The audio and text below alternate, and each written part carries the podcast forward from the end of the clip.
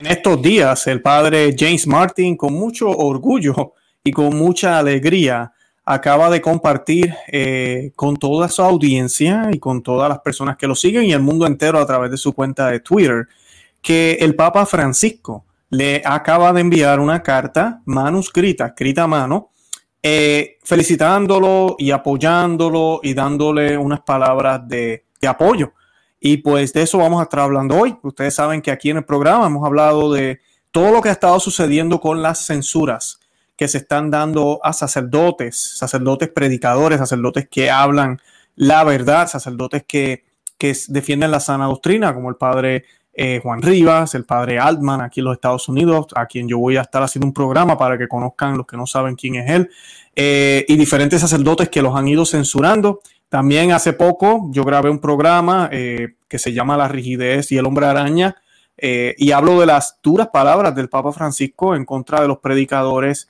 eh, que según él no predican lo que deberían estar predicando y, y, y crean división. Y él dice que para saber quiénes son ellos, tenemos que ver que son rígidos. Eso es todo lo que tenemos que ver. Cuando San Pablo, en la primera carta a los Gálatas, que es el texto que está explicando el Papa Francisco, muy claro explica y dice que cómo podemos saber es porque predica un evangelio que no es de Cristo. Y yo creo que esa primera ya lleva pasando unas décadas, desde las sillas más importantes eh, de la iglesia. Y pues eh, hemos tenido obispos, sacerdotes y, papas inclusive diciendo cosas que no son con la doctrina católica, que no son con la iglesia. Y pues eh, ahora ellos acusan a los que hablan la sana doctrina de ser divisores. ¿Y cómo podemos probar a quién se refiere, quién es rígido y quién es no? Bueno, pues a quien él critica directamente. Yo les compartí en ese programa, los invito a que lo busquen. Eh, en ese programa de Conoce, Ama y Vive tu Fe, eh, yo les compartí los comentarios del Papa en el 2019 y cómo él habló de la rigidez y a quiénes se refería. Y hoy tenemos esta carta que se la envía a un sacerdote que es un hereje porque eso es lo que es, un hereje que defiende las relaciones homosexuales, que le llama al Espíritu Santo ella, porque lo ha hecho múltiples veces, eh, quien defiende eh, que se cambie la, el texto del catecismo de la Iglesia Católica y quien ha dicho abiertamente que lo que enseña la Iglesia Católica sobre la homosexualidad, eso era para otros tiempos. Bueno, ha dicho tantas cosas y ese sí recibe apoyo. O sea que sabemos entonces a quién quiere censurar el Papa, a quiénes y qué línea el Papa se está dirigiendo. Y voy a hablar otras cosas más para que vean que no es mi opinión. No es mi opinión, solo hay que mirar los hechos, hay que mirar lo que ha estado sucediendo dentro de la iglesia. ¿Y cuál es mi intención con estos programas? Bueno, que nos demos cuenta de que tenemos un grave problema y el problema empieza desde Roma. Continúa con los obispos, con los sacerdotes, cardenales y con los laicos. Todos estamos envueltos en este problema porque somos un cuerpo, el cuerpo de Cristo. Y si uno sufre, todos sufrimos. Por eso tenemos que orar por el Papa, por eso tenemos que pedirle a la Santísima Virgen su intercesión, al Señor que lo guíe, porque definitivamente esto no ayuda. Esto lo que hace es crear más confusión, más problemas y todo por predicar una iglesia abierta. Una iglesia ahora que no pide conversión, una iglesia que solo habla de misericordia, pero no habla de justicia, una iglesia que solo habla de derechos, pero no de responsabilidades, una iglesia que solo habla de amor, pero no habla de sacrificios. Eh, eso es lo que estamos viviendo ahora, una iglesia políticamente correcta, donde todos nos salvamos y no hay necesidad de creer en Cristo. De todo eso es lo que yo les voy a estar hablando en el día de hoy.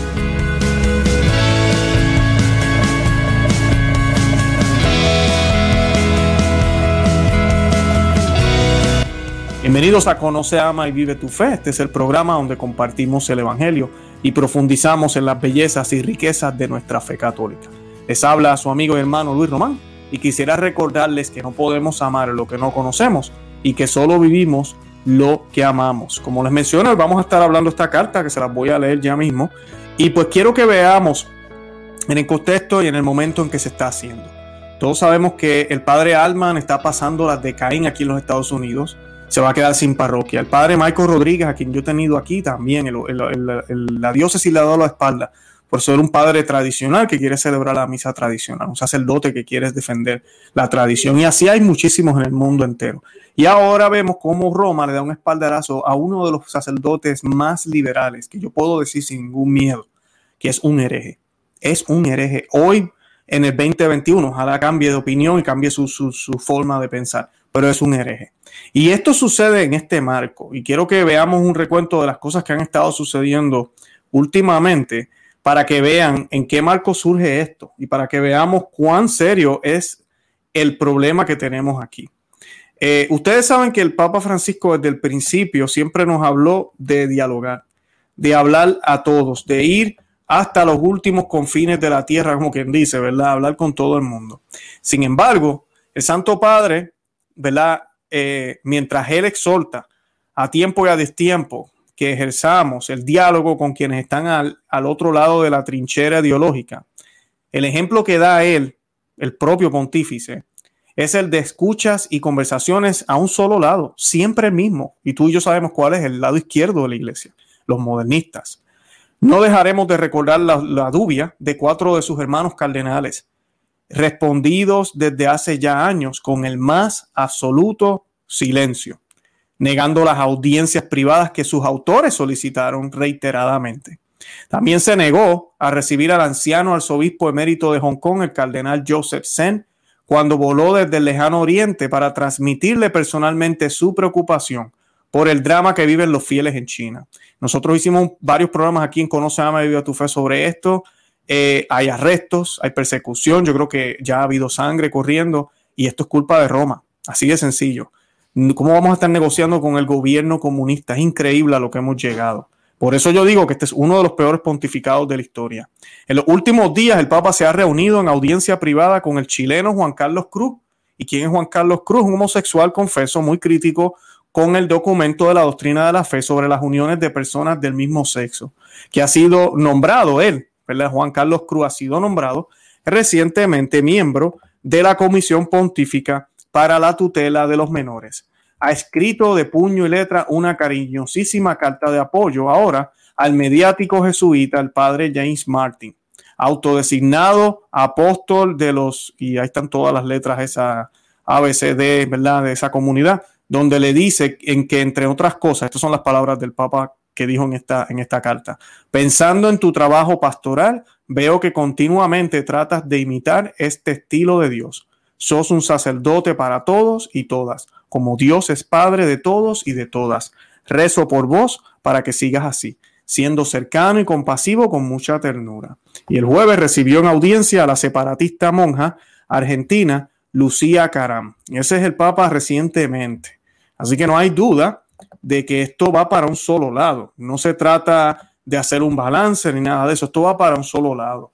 Y es lamentable porque como yo le decía a un hermano que quiero muchísimo, que nos comunicamos muchísimo por email, la persecución, la más grande persecución va a ser la de hermanos, hermanos católicos a otros hermanos católicos. Porque es que están tan enredados muchos y otros están tan empedernidos con su liberalismo y con su progresismo que no quieren escuchar lo que es la sana doctrina.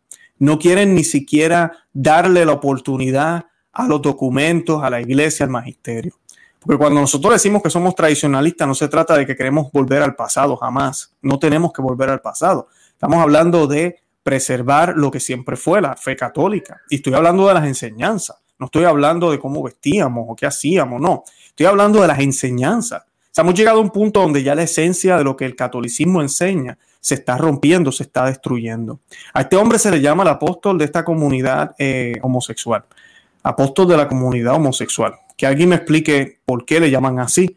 Porque cuando a San Pablo se le llamó apóstol de los gentiles, era porque él era el encargado por Dios, inclusive, fue enviado directamente por Jesús a, a predicarle a los gentiles. ¿Y qué hacían los gentiles? Se convertían se convertían.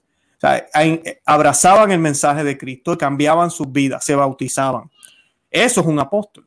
Ahora, cuando tú tienes una persona que lo único que hace es acompañar, va a esos lugares, tal vez no dice abiertamente, hey, eh, eh, el homosexualismo no es pecado, pero lo insinúa, eh, ha dicho cosas en contra de la iglesia y la forma en que la iglesia ha manejado este tema, y, nadie se convierte, porque el día que yo vea cientos de videos por James Martin en su página web presentando testimonios de muchísimas personas dejando esa vida, ese día entonces yo me paro de hablar y dejo de hablar aquí de, de James Martin, Pero ese no es el caso. El caso de lo que vemos son grupos de personas que están orgullosos de su pecado y quieren ser católicos también. Y quieren que la iglesia acepte su pecado. Entonces se celebran misas con la bandera del arcoíris por todos lados, el altar se decora de esa manera y se permite que ellos se cojan de mano y hasta besos se den dentro de la parroquia. Esa es la manera en que este apóstol supuestamente de esa comunidad hace su trabajo. Y eso le llamamos ahora caridad, le llamamos ahora acompañamiento. Eso es lo que le gusta al Papa. Eso es lo que tenemos que hacer. Cuando Jesús ni los apóstoles, eso fue lo que hicieron, ni los mártires en los primeros siglos, porque si eso fuese sido lo que ellos hubiesen hecho, ellos hubiesen, eh, no hubiesen muerto mártires, no hubiesen sido perseguidos. Cristo no hubiese muerto en la cruz, pero ese no es el caso, la verdad es una y la verdad hay que defenderla. E independientemente del final que nos toque vivir, si es por la verdad, ese es el mejor, la mejor acción que podíamos hacer y el mejor eh, beneficio y el mejor ah, resultado que podíamos recibir porque es para defender la verdad. Así de sencillo. Y lamentablemente eso no es lo que estamos viendo por parte de este sacerdote, que lo que hace es respaldar una cultura que va en contra de lo que es lo que enseña la Iglesia Católica. Y pues lamentablemente, eh, esta, esta, noticia llega en este momento, además de que llega en el momento en que diversas ocasiones el Papa ha cargado contra los rígidos, que viven según las normas y que hacen la verdad de un ídolo. Y una de las consignas del Papa que mayor fortuna ha hecho entre los medios es la que dirigida a los jóvenes, él dijo hace ya unos años, hacer líos. Y los líos de verdad que se están haciendo. Esto es un melcocho, como dicen en Puerto Rico, un arroz con bueyes y yo no sé qué más llamarle ahorita mismo. Y Roma, como si nada. Ellos juran que todo está bien o no les importa o simplemente se hacen los locos. Lamentablemente, eso es lo que está sucediendo. Y pues la carta que, le envió el Papa, se la voy a leer completa ahora a James Martin. Esto nos cae como, como a, un balde de agua fría, porque ya muchas personas están muy enojados con los obispos, estamos muy decepcionados con, con los movimientos de la iglesia que le han dado la espalda a grandes sacerdotes que están haciendo una labor increíble y ya no los escuchamos en la internet, ya no los vemos. Pero este charlatán tiene todo el apoyo, no tan solo de su diócesis, no tan solo de dos o tres cardenales, del Papa. Sí, amiga y amigo que me escuchan, del Papa. Entonces, no es que yo quiera hablar mal del Papa, yo estoy hablando mal del Papa, yo estoy diciendo lo que el Papa hizo. Oh, pero Luis, eso, eh, eh, eso es hablar mal de Papa. Bueno, pues ¿quién lo manda a mandarle la carta al padre James Martin? Yo no le dije que se la mandara. ¿Quién lo manda? Y a mano para colmo. Uy, qué detalle. Qué humildad. A mano y todo. Así que ahí vamos. Vamos a ver qué dice la carta para que nos alarmemos un poco más y nos pongamos a, orar, porque de verdad que tenemos que orar fuertemente por todo esto que está sucediendo y por lo que, y por lo que, ¿verdad? todo lo que está sucediendo dentro y fuera de la iglesia.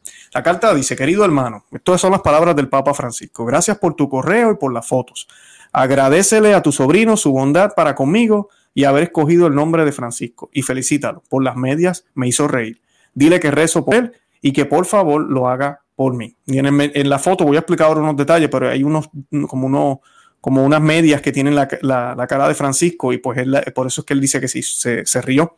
Respecto de tu PD, ahorita explico eso, quiero agradecerte tu celo pastoral y tu capacidad de estar cercano a las personas, con esa cercanía que tenía Jesús y que refleja la cercanía de Dios. Nuestro Padre del Cielo se acerca con amor a cada uno de sus hijos, a todos y a cada uno. Su corazón está abierto para todos y para cada uno. El estilo de Dios tiene tres rasgos, cercanía, compasión y ternura. No hay conversión ahí, ni sacrificio, ni nada de eso. Así se acerca a cada uno de nosotros. Y eso es verdad, esas tres también, pero no lo podemos dejar ahí. Ese es el medio evangelio que se nos predica hoy en la iglesia. Continúo con la carta. Pensando en tu trabajo pastoral, veo que tú buscas continuamente imitar el estilo de Dios, sos sacerdotes para todos y todas, así como Dios es Padre de todos y todas. Miren el lenguaje que estoy usando, todos y todas, bien inclusivo, ¿verdad?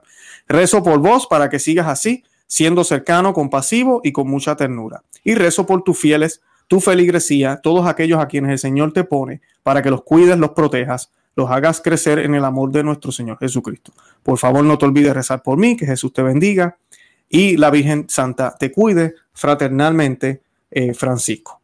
Esa, son, esa es la carta. Y pues eh, lamentablemente eh, tenemos, tenemos un problemón aquí. Y pues el Papa Francisco, ¿verdad? Envió esa carta expresando su apoyo y cercanía al hereje James Martin. La foto que menciona, que acabo de leer en la carta, esas fotos que menciona son de la misa de confirmación del sobrino de James Martin. Él explica eso en el Twitter. Dice, las fotos que mencionan, que menciona son de la misa de confirmación de mi sobrino el fin de semana pasado. En el 2019, dice James Martin, le entregué al Papa una carta de mi sobrino, quien prometió tomar Francisco como su nombre de confirmación. El fin de semana pasado cumplió su promesa. También usaba calcetines con la imagen de Francisco en, ellos. El PD, ¿verdad? En español, PS en inglés, al que se refiere el Papa, era un recordatorio, estas son las palabras de, James Martin, era un recordatorio sobre la conferencia del Ministerio Católico de la Comunidad Gay que se llevaría a cabo en una semana. Les comparto la carta original manuscrita del Santo Padre, la transcripción en español que se envió junto con su carta y una traducción en inglés preparada por varias personas, incluido un amigo argentino. Esas son las palabras de James Martin y el PD es bien importante James Martin lo está diciendo y lo menciona por dos razones. Una, para restregarnos en la cara que él está recibiendo total apoyo del Papa. Pero es bueno que lo diga, ¿verdad? Y este es mi segundo punto, porque aquí no hay excusa. Aquí van a venir los modernistas, los papólatras que están allá afuera, algunos en YouTube también. Y van a venir a decir, no, esas son cartas que el Papa envía a todos los sacerdotes, eh, tal vez no se acuerda quién es James Martin, o, o no sabemos, o qué sé yo. Hay un PD o un PS y el James Martin está aclarando, diciendo eso, del, del PD que se expresa él, yo le dije, le escribí esto al Papa. Así que el Papa sabía de la actividad de esa comunidad y sabe lo que él está envuelto, porque el, el, sacerdote James Martin es muy conocido a nivel mundial también, no es solamente en los Estados Unidos, imposible. Yo que estoy aquí en Florida, laico con una cámara, sabe de James Martin, ¿cómo, cómo el Papa no va a saber quién es él? Eh, de verdad que lo dudo. Así que eh, esto es un espaldarazo total a la ideología de, James Martin, la forma de predicar. Y el problema con esto es porque es un medio evangelio, el, ese medio evangelio que se, que se quiere predicar y que no es de ahora nada más. Yo les voy a hablar ahora un poco de los cambios que hubieron en el misal nuevo y por qué mucho, un número de católicos bastante grande no cree que la homosexualidad sea un problema y o lo ven como algo eh, que sí, que es racial o es una tendencia y que tenemos que hacer lo imposible para que ellos también sean parte de la comunidad. Y ese es el medio evangelio. La iglesia siempre nos ha enseñado a nosotros que nosotros estamos llamados a abrirle las puertas a todos, si ellos están dispuestos a escuchar el mensaje de Cristo, obviamente. La persona quiere escuchar el mensaje de Cristo, es un adúltero, es un alcohólico, es un brujo, es lo que sea, pero quiere escuchar el mensaje. Nosotros no somos quienes para interponernos entre Dios y esa alma. Al contrario, nosotros debemos facilitar que, esa alma pueda llegar a los pies del Señor. Ahora, entre Él y el Señor, Dios, ¿verdad? Y nuestro Señor Jesucristo, es un caballero. Hay una decisión que tiene que tomar esa persona. Y en la Biblia vemos múltiples ejemplos. Vemos los diez leprosos, solo uno volvió a darle las gracias al Señor. Ah, y así vemos otros ejemplos. También vemos el ejemplo de la, la, la prostituta que la iban a apedrear y como el Señor le dice, yo no te juzgo, vete y no peques más. Y es una decisión, es como decimos en Puerto Rico con el baloncesto, el balón está al lado tuyo ahora. Tú tomas la decisión. Yo te estoy mostrando mi misericordia, pero mi justicia va a llegar basada en tu decisión. Tú vas a recibir lo que tú te mereces basado en tu decisión. Y más vale que avances porque el tiempo se acaba. No sabemos cuán largo es nuestra vida. Esa es la parte que omiten. Esa es la parte que omiten. El, el padre James Martin él lo único que hace es tratar de, como se llama el libro él, eh, construir puentes, ¿verdad? building breaches, creo que se llama el libro, y para que esos, esas personas con esas tendencias lleguen a la iglesia católica. Pero el problema es cuando tú te quedas hasta ahí y no hablas que tiene que suceder después. Yo les he hablado en múltiples programas sobre esto porque es algo, es bien difícil, no es fácil, pero toca hacerlo. O sea, uno ve una pareja de estas que ya, mira, que ya no estoy hablando de la jovencita que está experimentando, que eso también es horrible, pero eh, a esa jovencita que está experimentando con la amiga o qué sé yo qué, no es nada formal, eh, ella puede cortar eso de la noche a la mañana y se acabó.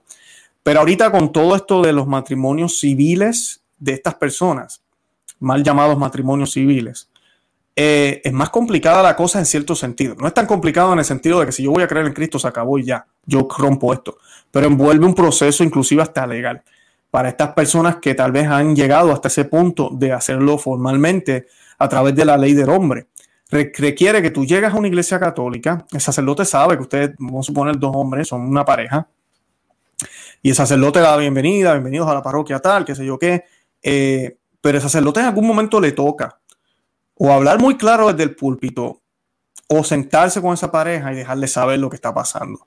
Dejarle saber y, darles a entender, yo he visto que ustedes llevan aquí varios meses, he notado que el mensaje de Cristo eh, les está llegando, eh, pero yo tengo que hablar de la situación de ustedes. Es exactamente la misma conversación, esto no es discriminación, exactamente la misma conversación que se supone que haya con las parejas que no se han casado por la iglesia y viven juntas, que inclusive hasta hijos tienen un sacerdote, un buen sacerdote, para sentarse con esas parejas, advertirles del grave pecado en, lo, en que ellos están incurriendo. Que si hoy les cae un rayo, van directito para el infierno porque están cometiendo el pecado de la lujuria, están viviendo en pecado, ¿verdad?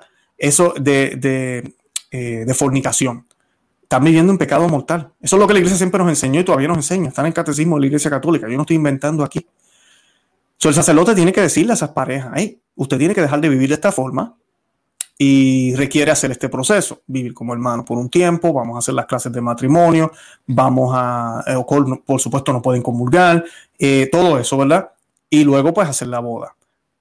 En el caso de los homosexuales, no hay la opción de la boda, obviamente.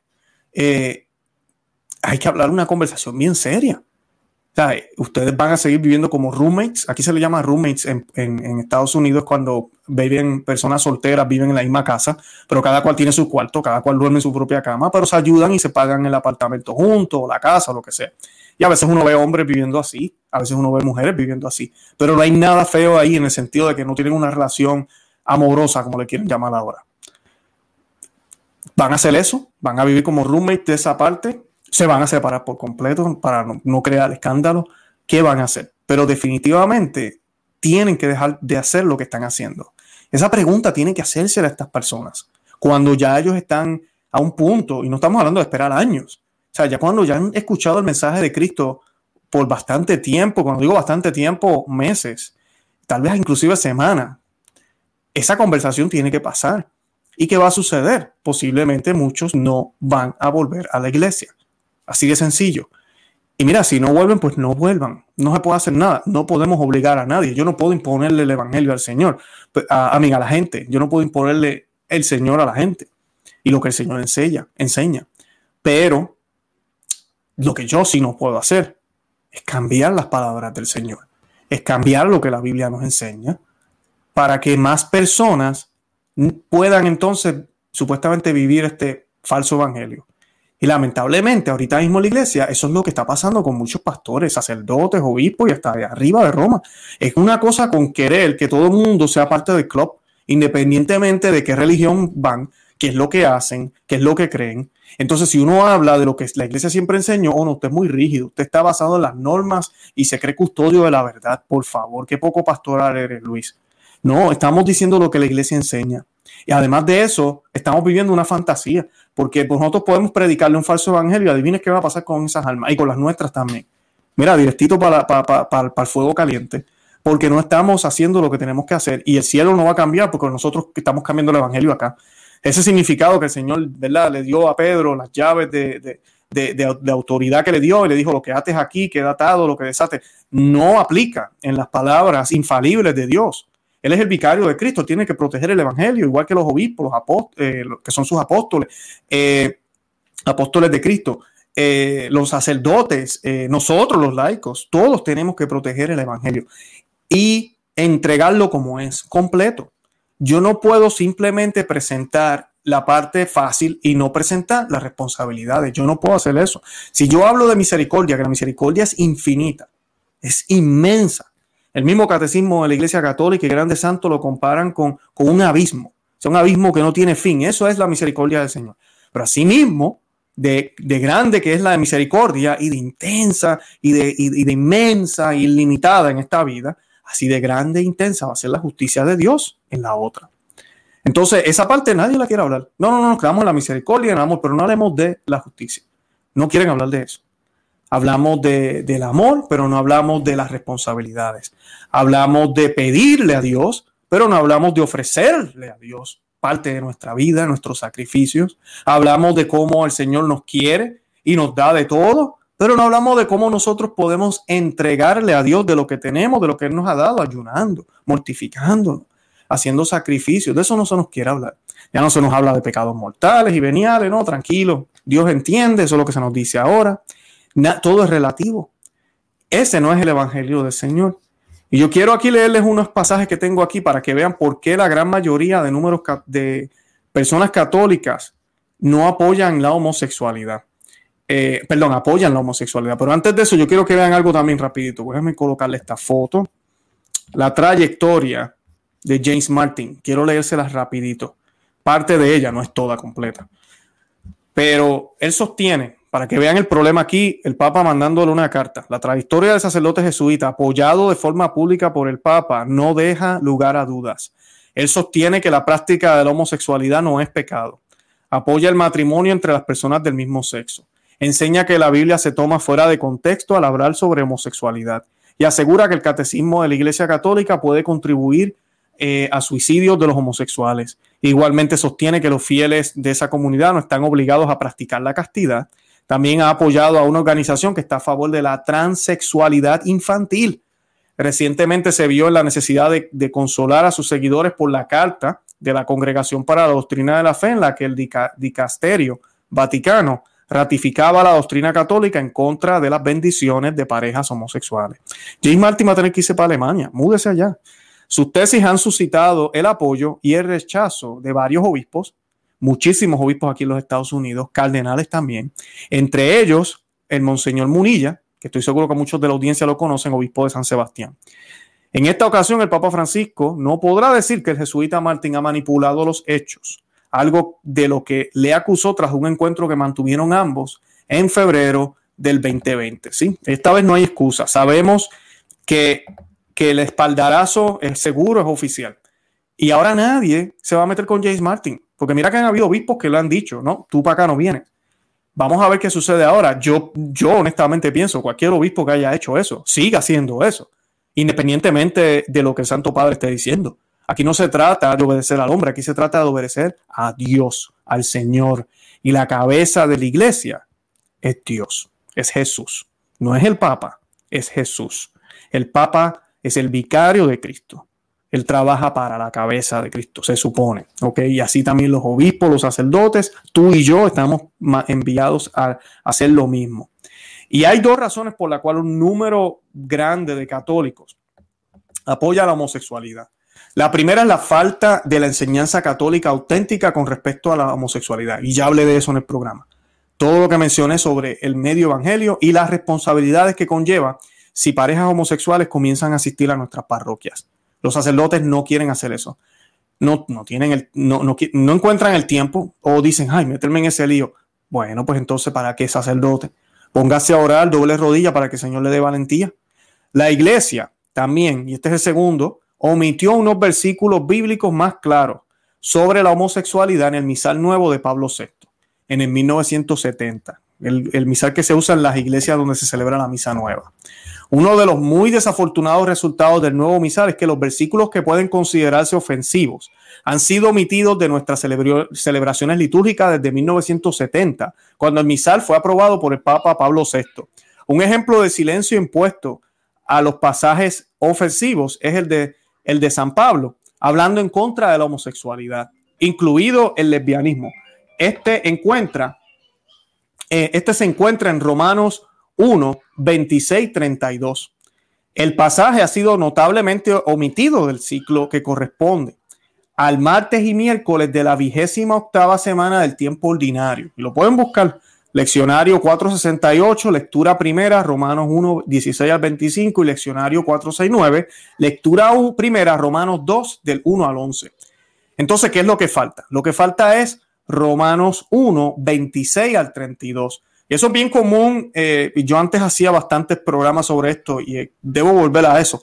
Uno lo ve mucho en las cartas. Eh, cuando la, usted va a la misa el domingo y usted ve que dice del versículo 3 al 4 y después dice del 7 al 8 y después se acabó. Entonces te, brincaron el, el, 5 y el 6. Pues mira, yo siempre he retado a todo el mundo, y esto es recomendación de mi sacerdote en mi parroquia, también dice lo mismo, vayan a su casa y lean esos versículos. Porque posiblemente es uno de estos versículos controversiales, que lamentablemente los quitaron.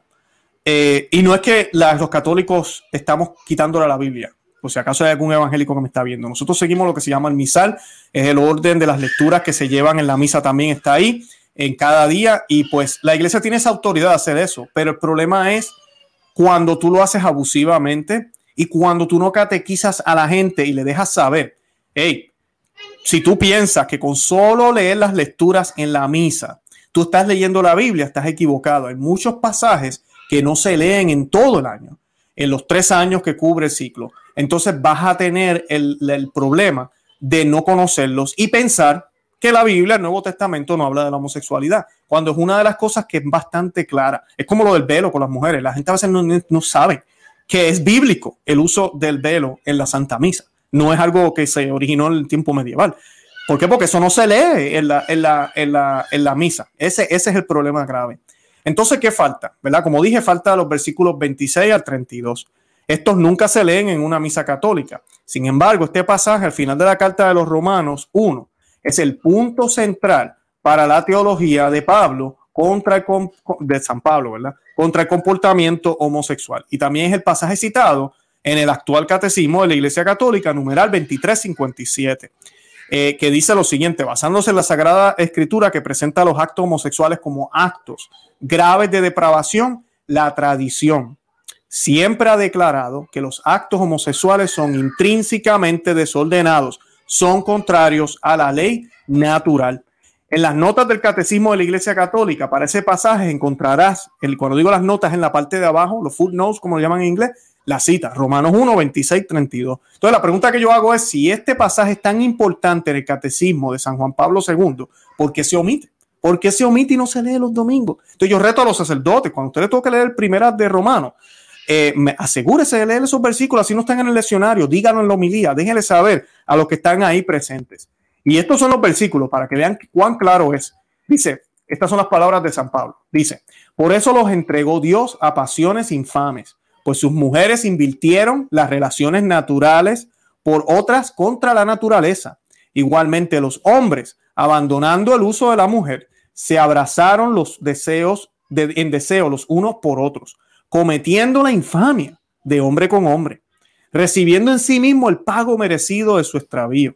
Y como no tuvieron bien guardar el verdadero conocimiento de Dios, entregó, él mismo los entregó a su mente insensata para que hicieran lo que no conviene, llenos de toda injusticia, perversidad, codicia, maldad, henchidos de envidia, de homicidio, de contienda, de engaño, de malignidad de chismes, detractores, enemigos de Dios, ultrajadores, altaneros, fanfarrones, ingeniosos para el mal, rebeldes a sus padres, insensatos, desleales, desamorados, despiadados, los cuales, aunque conocedores del veredicto de Dios, escuchen bien, no son cualquiera ignorantes, conocedores del veredicto de Dios que declara dignos de muerte a los que tales cosas practican, no solamente las practican, sino que aprueban a los que las cometen. Ese es el pasaje. Y ven que clarito habla de los que las prueban.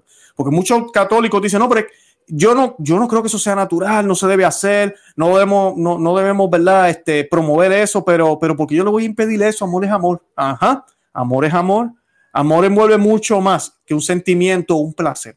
Amor es, es ese, es estar abierto a la vida, es, está simplemente consagrado para el matrimonio, así de sencillo, el amor en conyugal, y tiene que estar abierto a la vida, y como único eso se hace entre hombre y mujer. Y nuestro Señor en eso fue muy claro. Este pasaje, ¿verdad? Que yo acabo de leer, es inspirado por el Espíritu Santo, por la tercera persona de la Santísima Trinidad. Es infalible. Y sí, es uno que no es políticamente correcto. Así de sencillo. Pero es tan cierto como Juan 3:16 que todo el mundo promueve, ¿verdad? Y, tanto amó Dios al mundo que envió a su único hijo para, que, para rescatarnos, ¿verdad? Eh, esa parte todo el mundo se la sabe. Pero cuando se trata de este, nadie quiere hablar de eso. Puede que no lo leamos en la misa, y esto se lo quiero decir a los católicos que me están viendo. Puede ser que no lo leamos en la misa nosotros, pero debemos aceptarlo como inspirado por Dios y útil para enseñar, para corregir y para instruir en justicia. Segunda de Timoteo 3:16. Así que es bien importante eso. Muchos se preguntarán por qué se omite este texto del ciclo de la misa católica, porque no hay un solo obispo ahorita mismo, lamentablemente, que pida al Santo Padre, que no creo que lo vaya a hacer, que incluya estos versículos en las lecturas de la misa de rito romano. No hay sacerdotes que cuestionen estas decisiones del pasado. Sí los hay, pero son muy pocos. Y los que hay que están hablando públicamente los están censurando. En este momento de crisis necesitamos más que nada a San Juan el Bautista. Personas que defiendan la enseñanza de Dios sobre la sexualidad humana en contra de los Herodes que comprometan la ley amorosa de Dios, de lo que es correcto y lo que tiene orden. Eso es lo que necesitamos, eso es lo que tenemos que hacer. Por eso yo exhorto a los sacerdotes, que sé que son muchísimos, y Señor los bendiga a todos que nos siguen y me escriben a cada rato, que mira, estos pasajes hay que leerlos en la homilía. Es lo que hace mi sacerdote muchas veces cuando ve que faltan versículos, él los lee, él los lee en la homilía y explica en contexto completo de toda la lectura. Y sí, hay que leer, independientemente de que haya niños o no, hay que leerlos. Aquí no se trata de ñe, Hay que leerlos, hay que hablarlo, un lenguaje, ¿verdad? Muy, muy, muy, muy bien, pero hay que hablar la verdad sin cambiarla. Y pues lamentablemente con esta noticia lo que estamos viendo es un espaldarazo a la izquierda. Se nos habla supuestamente de una iglesia sinodal, de una iglesia que va a escuchar la, la voz, que todos los bautizados, la voz va a ser escuchada. Eso nos quiere hablar ahora. Yo no lo creo. Lo que está pasando es una persecución contra la misa tradicional, contra todo lo que sea católico, contra la sana doctrina, contra lo que no sea políticamente correcto, contra lo que no se lleve con el mundo entero, porque eso es lo que llevan jugando. Ahorita mismo, miren, con lo del aborto, por ejemplo, les voy a colocar este ejemplo sencillo. El Papa Francisco nunca ha dicho yo apoyo el aborto, pero el Vaticano sigue en la Agenda 2030. Agenda que inclusive Donald Trump, que no, es, no era católico, se salió de ese, de ese pacto y la gente del mundo se quería caer. Pero se salió de ese pacto, tal vez no solo por esa razón, pero se salió. El Vaticano sigue ahí. Cuando por el otro lado el Vaticano está diciendo, hey, nosotros no apoyamos el aborto, usted, eh, eh, el, aborto hay que defender a los no nacidos, pero lo dice entre católicos, lo dicen documentos, pero ¿por qué no van allá y le dicen la cara a toda esa gente? Y muchos me dirán, él lo ha hecho, lo ha, lo ha hecho muy políticamente correcto, más o menos, pero no ha sido un mandato, porque un buen mandato es, mira, nos vamos a salir. El apoyo de 1.2 billones de católicos, el número que sea que hay, no lo vas a tener. Pero no, se nos dice que tenemos que obedecer a la ONU. Se nos habla de esa manera, pero por el otro lado se nos dice que no, no, no apoyemos el aborto. Es lo mismo con lo de la inyección, es exactamente lo mismo. Es exactamente lo mismo. El documento habla de, de, la, de la relación que tiene con, con la cultura de la muerte y de que no debemos apoyar la cultura de la muerte para nada. Pero entonces, eh, como quiera, se nos dice, pero por ahora dancen con el demonio, no hay problema, porque pues la emergencia y no nos queremos morir. O sea, no podemos vivir este medio evangelio más. Tenemos que ser coherentes. Y coherencia es lo más que hace falta ahorita mismo en la iglesia. No estamos viviendo el evangelio como debe ser, dispuestos a dar el cuello si es necesario por Cristo. Así que oremos por el Papa Francisco, oremos por todos los obispos cardenales y sacerdotes, oremos por, por la iglesia entera, porque de verdad tenemos que abrir los ojos. Estamos en tiempos sin precedentes y esta noticia nos cae como un balde de agua fría. ¿Cómo es posible que a este hombre, James Martin, el Papa Francisco le escriba una carta a mano apoyando su ministerio, un ministerio que defiende todo lo que es del arcoíris ahora, ese arcoíris moderno que se nos predica ahora. Así que oremos por eso y pidámosle al Señor que, que nos dé la luz para ver estos problemas y enfocarnos en lo que es más importante, que es nuestra santidad. Yo los invito a que visiten nuestro blog, no se ama y vive tu fe.com, que se suscriban aquí al canal en YouTube, que le den me gusta, que le dejen a saber a otros que existimos. También tenemos un grupo que se llama eh, Miembros Cristeros aquí en YouTube. Hay un botón que dice Join. Denle a ese botón, van a ver los detalles por una leve contribución. Y yo sé que muchos de ustedes les, gusta contribuir. Pues ahora lo que estoy haciendo es colocando ese, ese mecanismo para que lo puedan hacer pero a la misma vez yo les regalo algo. Entonces estoy colocando contenido exclusivo a ustedes, también a los que están en Patreon, estamos también en ese medio. Eh, ellos tienen acceso a ese contenido por allá también. Así que pueden hacer una de las dos si nos quieren apoyar. Hemos logrado, gracias a Dios, apoyar a muchos sacerdotes financieramente a través de este ministerio, de este movimiento. También hemos apoyado a otros movimientos. Así que le, nada, les doy las gracias porque no tan solo somos un canal de YouTube donde yo puedo, ¿verdad? Donde nos expresamos, donde compartimos homilías, donde tenemos invitados. Eh, no, también estamos haciendo una labor apoyando grupos, apoyando movimientos para que la sana doctrina siga viva para nuestros hijos, nuestros nietos, para el futuro. Así que pues les doy las gracias por eso. Eh, además de eso, estamos en Facebook, Instagram y Twitter por Conoce, Ama y Vive tu Fe. Ahí nos pueden buscar también, darle me gusta para que nos sigan por esos medios. A veces yo coloco artículos por allá o tuiteo alguna cosa para que no se pierdan nada y déjenle saber a otros que existimos, compartan el video, esa es la manera que mejor me pueden ayudar. Ese botón que dice share, compartir, denle share y compártalo por WhatsApp, por Facebook, Instagram, bueno, no Instagram, pero por Twitter o por Telegram, o no sé, todos estos tipos de, de plataformas que hay para que más personas sepan que existimos. Y nada, de verdad que los amo en el amor de Cristo y Santa María, ora pro nobis.